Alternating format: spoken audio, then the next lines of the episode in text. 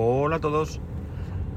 Day to day del 14 de enero de 2021 con una temperatura en Alicante de 4 grados y medio. Y la gente sigue yendo a la nieve como están las cosas. En fin, inconscientes, quedaros en casa, quedaros en casa que es un riesgo grande. De hecho, aquí el fin de semana pasado hubo una locura ahí en la montaña y este ya la Guardia Civil tiene preparado un operativo para que no vuelva a pasar lo mismo, ¿no? Para intentar que no, que no suceda lo mismo. Bueno, la gente la verdad es que es la, pera, vamos, o, somos. Voy a, voy a, incluirme porque supongo que a veces yo también haré cosas que son para, para pegarme un palo, ¿no? Nada, venga, gracias, ¿eh? Pues ese lo conocía, me podía haber dejado pasar. bueno, la cosa es que dos casos que veo, bueno, uno lo veo todos los días y otro lo he visto hoy, ¿no? El de todos los días es una señora mayor, una anciana, eh, que saca a pasear dos perros. Los perros son una perra de, tamaño medio, eh, con sobrepeso, eh, ya de una cierta edad, y un perrito de estos, un... Ay, uno de estos pequeñitos eh, con pelo rizado. No es un caniche, ¿vale? otro, no me acuerdo. Pero bueno, ¿qué pasa? La gente está alterada. Estamos.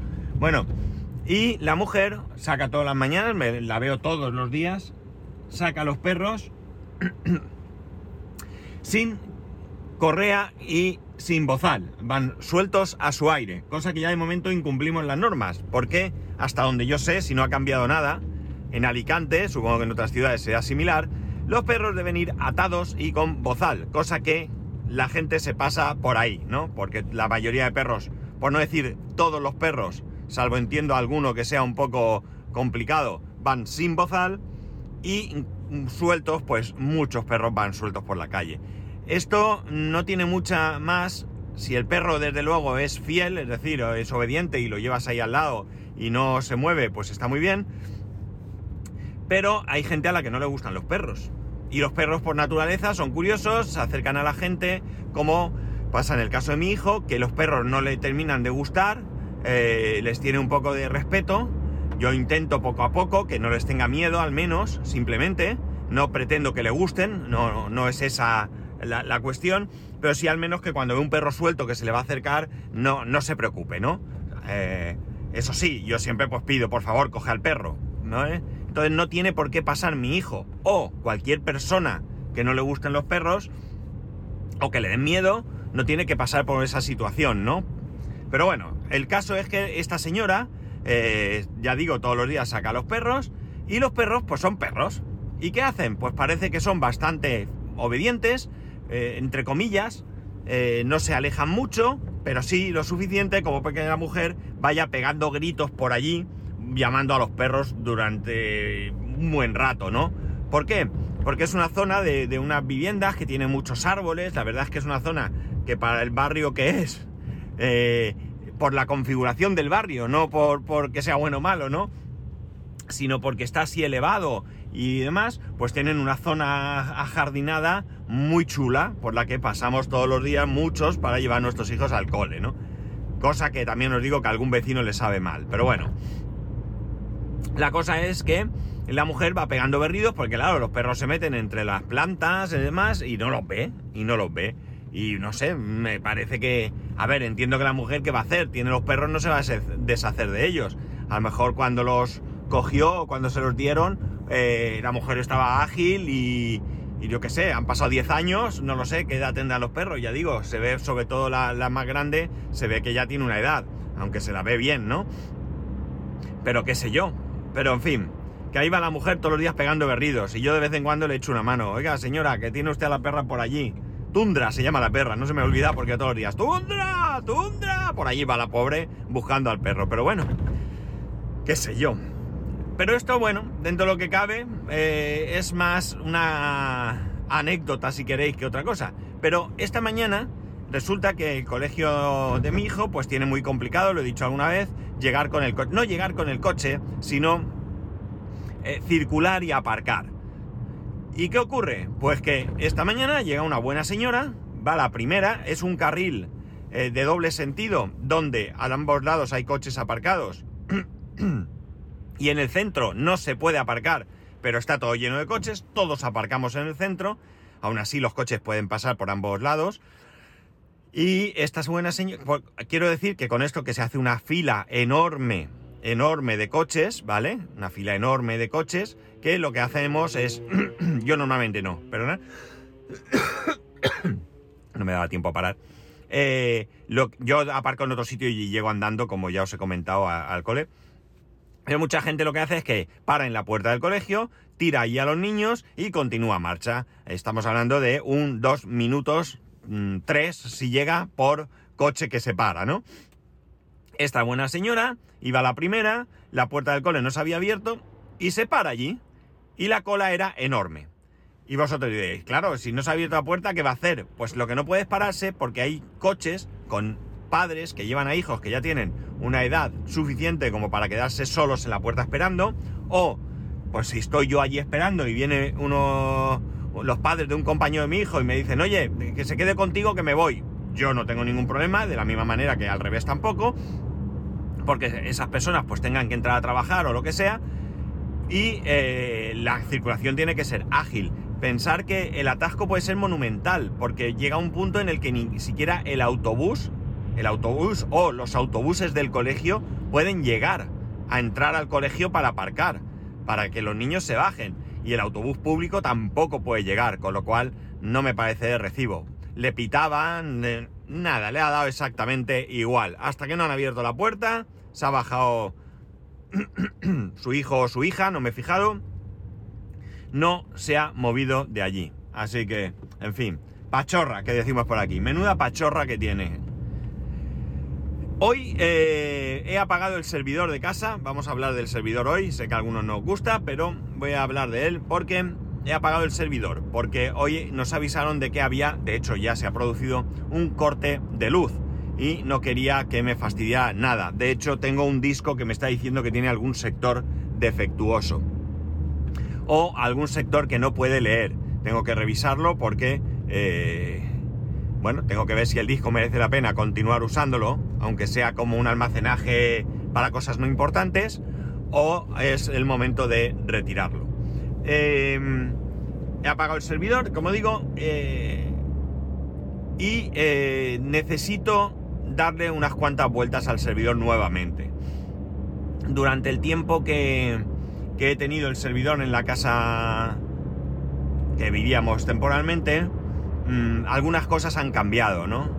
Eh, y me encuentro con que no sé muy bien, más allá de que sí quiero seguir conservando el servidor, no sé muy bien eh, qué uso darle. Vamos a ver. Hay un uso que sí que voy a continuar dándole en principio, ¿vale? En principio, que es el de Home Assistant, ¿no? Es verdad que no hace mucho le estuve dando unas cuantas vueltas a una posibilidad que me puso sobre la mesa el amigo Rapejim. Pero eh, momentáneamente eh, creo que la descarto por lo siguiente. La propuesta que, bueno, que la, por la que él ha optado y que me, me ponía sobre la mesa es la de comprar un mini PC, uno de estos chiquititos, tipo NUC o algo así, para utilizarlo con Home Assistant. Hablamos de un dispositivo más pequeño, con menor consumo todavía de energía, pero eh, para mí tiene un hándicap y es que yo haría eso si fuese a cambio del servidor. Yo quito el servidor, lo apago, lo vendo, lo guardo, lo tiro y me pongo el NUC eh, o el mini PC. Eso tiene sentido. Me va a suponer menos trastos, eh, ahorro de energía, etcétera, etcétera. Pero, por otro lado, no va a ser así porque yo quiero mantener el servidor. Con lo cual no me supone un ahorro de energía y un trasto menos, si no me supone más consumo y un trasto más. Estuve muy tentado, ¿eh? Lo tuve ahí, ahí, ahí, ahí. Pero luego pensé que no tenía mucho sentido si además de utilizar Home Assistant quería dar eh, eh, uso al servidor para otras cuestiones. De momento hay una cuestión que, aunque mi hijo lleva un tiempo sin usar, pero el otro día me decía que quería volver a usarlo, es el servidor de Minecraft. ¿De acuerdo? El servidor de Minecraft. El servidor de Minecraft está ahí, está en uso y bueno, pues tenemos ahí algunos mundos, o tiene él algunos mundos, entre... No, iba a decir entre ellos el de ese vídeo que grabamos, pero no, no es verdad, ese está en su ordenador. Pero bueno, en cualquier momento se podría subir al servidor o lo que sea. Y la cuestión es que ya por ello, pues de momento, pues usaría el servidor. Disculpa. Eh, más allá, eh, bueno, pues... Mm, Plex no es algo que yo esté utilizando. De hecho, ahora mismo no tengo absolutamente ni un solo fichero que he añadido a Plex. Ni de película, ni de vídeo, ni de eh, serie, perdón. ¿Por qué? Pues es muy sencillo. Porque con las plataformas que tengo ahora no he hecho en falta tener Plex. Es verdad que hay películas eh, que no están en el momento en esas plataformas, que tardan unos meses, o series, que hay temporadas que ya están circulando por ahí y que no y que no están, pero realmente tampoco tengo yo el tiempo ni las ganas de dedicarle eh, al tema para tener toda esa serie de, películas y demás. Al final, Plex se convirtió en un mm, diógenes digital, sin más. Era el afán de ocupar eh, espacio con, películas y demás que jamás veía, ¿no? Películas que, como digo, jamás veía. Es cierto que algunas personas de la familia tiraban de ahí, pero es que estas personas tienen también plataformas, con lo cual ni siquiera me han preguntado nunca, oye, ¿esto lo vas a volver a poner en marcha? ¿Esto qué pasa? Esto nunca me han vuelto a decir nada, o sea, ni lo han echado menos. Así que estoy tentado de cargarme directamente el servidor Plex y olvidarme. Una pena porque tengo incluso la licencia anual, perdón, anual no, perpetua, que pagué por Plex. Pero bueno, no sé, ya veremos qué hacemos con, ello, ¿no? Tengo otros servicios que utilizo, pero que en un momento dado pues también podría poner eh, de otra manera. Y eh, la cuestión está en que la de vueltas que tengo que darle para ver exactamente qué quiero hacer con él. Ya digo, quiero hacer cosas, quiero trastear, eh, cuando tengo tiempo es un pasatiempo que me gusta mucho pero ahora mismo tengo Proxmos con varias máquinas. Tengo, como he dicho, el servidor de, Minecraft, tanto del Minecraft Java como de Bedrock, eh, que es la versión para eh, consolas y todo esto, y Windows 10. Eh, una versión que hay exclusiva para Windows 10, no la versión Java. bueno, no es exclusiva, quiero decir que no está para Mac, ¿no? ¿Qué más? Tengo, como he dicho, Home Assistant, tengo una máquina de Windows, tengo Windows 10, ¿eh? ¿eh? tengo Windows 10, no, Windows Server, creo que es. No lo sé porque la tengo apagada hace mucho tiempo. Tengo, tengo, tengo, tengo un servidor con Ubuntu, con algunas cosas ahí metidas, bueno, etcétera, etcétera. Em, estoy tentado incluso de, atención, poner Windows eh, Server. ¿Por qué? Porque Windows Server lo estoy utilizando ahora mismo en, en, el trabajo y me está dando mucho juego. Me está dando mucho juego y me está sirviendo para mucho. Entonces quizás eh, Windows Server con eh, Hyper-V eh, me, podría dar bastante, bastante juego con respecto a Proxmos y máquinas virtuales y demás. Porque al final, si quiero jugar con Windows Server, tengo Proxmox que virtualiza Windows Server y Windows Server virtualizaría máquinas con Hyper-V. Con lo cual, como digo, quizás sea mejor gestionar directamente todo con Windows Server, ¿no? En Windows Server también se pueden eh, utilizar máquinas virtuales. Es verdad que Docker no está ahí presente como está en Linux, por ejemplo, pero bueno, quizás eh, podría eh, solventar esto ya digo, con máquinas virtuales y demás. No lo tengo nada claro. Es decir, tengo que darle vueltas y vueltas y vueltas y mm, ver exactamente cuál sería la idea buena para esto, ¿no? De momento ya digo, no tengo nada claro cuál es lo que quiero hacer. Sí que quiero tener un sistema de almacenamiento adicional al que ya tengo con iCloud, con esos dos teras que pago todos los meses, mis 9,99 que pago religiosamente, eh, para tener también documentos en casa eh, y fotos y demás. Me gusta tener otra copia más eh, de seguridad en casa. Y por tanto, pues ya digo, sí que tengo previsión de que el servidor pueda seguir siendo una herramienta útil en mi caso pero tengo que buscar eh, cuál sería la combinación que realmente le puedo sacar el máximo provecho. Ahora se ha convertido en un cajón desastre, está un poco manga por hombro, eh, mm, cosas que tengo que modificar, el almacenamiento. El otro, ayer hablaba con un compañero, con mi compañero, eh, por el tema de que aquí os lanzo una pregunta a ver vosotros qué me recomendáis o qué, qué opciones tenéis o qué usáis, porque yo tengo un desastre con el tema de los documentos que guardo, ¿no? Entiéndase por documento cualquier cosa que yo quiera guardar. Es decir, eh, una copia del documento nacional de identidad, del pasaporte, eh, las declaraciones de la renta, facturas, eh, mm, manuales, mm, documentos de licencias de software, es decir, cualquier papel, digamos, entendamos por papel, aunque sea digital, ¿vale? Cualquier PDF o cualquier doc o lo que sea que yo pueda necesitar mantener. Necesito pensar, y esto sí es importante, una manera de almacenamiento. ¿Por qué? Porque al final, como digo, se ha convertido todo en un desastre. Tengo, por un lado, todos mis documentos están almacenados en iCloud a lo bruto, allí. Si es, si es cierto que hay carpetas, pero eh, hay cosas que, que sobran, cosas que debería de borrar, cosas duplicadas, cosas que no tienen sentido, como por ejemplo puedo tener una, mm, una, una copia de mi, de mi DNI actual, pero puedo tener también una de mi DNI anterior. No tiene sentido guardar el anterior porque no me vale para nada, más allá de quizás pues tener ahí la imagen, pero no tiene ningún sentido guardarlo realmente.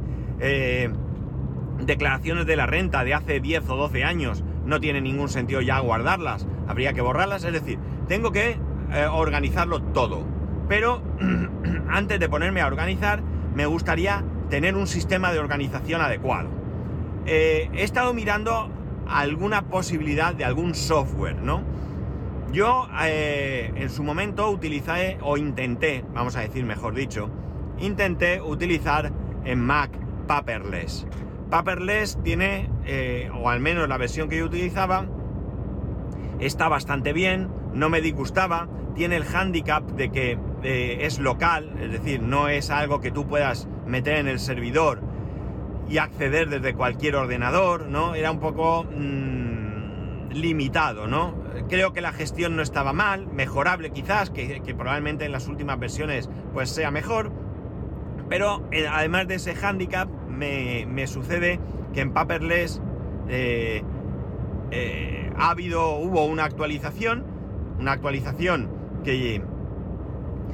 Mm, a ver qué piense. Sí, una. Ah, no, ya sé qué pasa. La versión anterior de Paperless ya no me funciona. Ya no me funcionaba en Mojave, creo que era.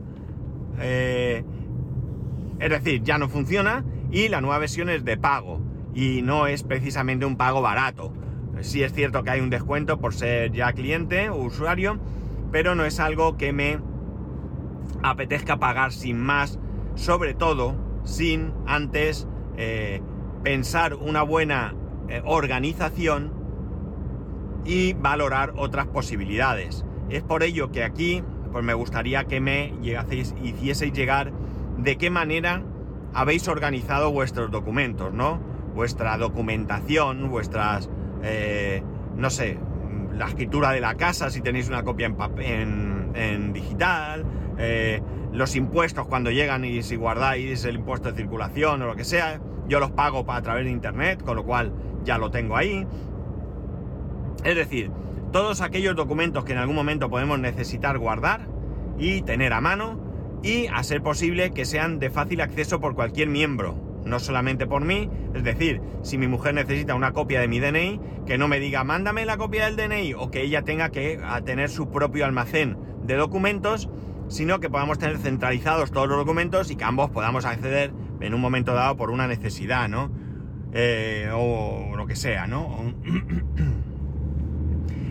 si fuese de manera, como digo, centralizada en el servidor, me da igual el sistema operativo, ya valoraría yo cómo ponerlo, pues mucho, mucho mejor. Y si además tiene diferentes, ya por pedir que no quede, aplicaciones de acceso, de manera que fuese, que fuese, porque esto sería ya lo ideal, es decir, que yo pueda acceder a cualquier documento que tenga en el servidor, porque eh, es verdad que todo esto lo puedo tener en iCloud y a partir de ahí acceder, ¿no? Pero mm, prefiero, mm, no me termina de gustar mucho tener ciertos documentos muy personales eh, fuera de casa, ¿no? Entonces, lo que sí que me... A ver, esto es eh, la pescadilla que se muerde la cola, no sé si es la mejor expresión, pero no quiero tener los documentos fuera de casa, pero sí quiero acceder a ellos desde fuera de casa, ¿vale? Entendámonos, probablemente haya más seguridad, sin duda, en iCloud que en el servidor de mi casa, pero bueno, cada uno nos dejamos, nos manejamos con nuestras, con nuestras manías, ¿no? pero sí que me gustaría poder acceder a esos documentos desde fuera de casa, ¿no? Por tanto, si fuese alguna solución con alguna aplicación, algún tipo de servidor de, de, gestión documental y bueno, pues eh, evidentemente el precio es un hándicap, ¿no? Eh, he visto gestores documentales que valen 3, 4, 5 mil euros. evidentemente esto está descartadísimo. Si hay alguna cuestión de pago y es un precio que, sea asumible y de verdad merece la pena, pues tampoco estaría descartado, ¿no? Pero bueno, dejo en vuestras manos que me echéis una mano a solucionar esta, esta cuestión. Y ya está, hasta aquí llegamos. Jueves, me quedan, no sé, contamos hoy, si contamos hoy dos días y medio, más o menos, para hacer el examen. Estoy mucho más tranquilo, la verdad es que estoy estudiando bastante y estoy viendo que, que bueno, que me desenvuelvo bastante bien lo cual no quita que, pueda hacer un examen desastroso, pero espero poder pasar el corte por lo menos y eh, poder aprobar, ¿no? Poder aprobar la asignatura.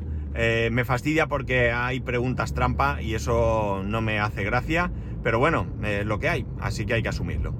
Ya sabéis que podéis escribirme a arroba spascual, spascual arroba spascual.es, el resto de métodos de contacto en spascual.es barra contacto. Un saludo y nos escuchamos mañana.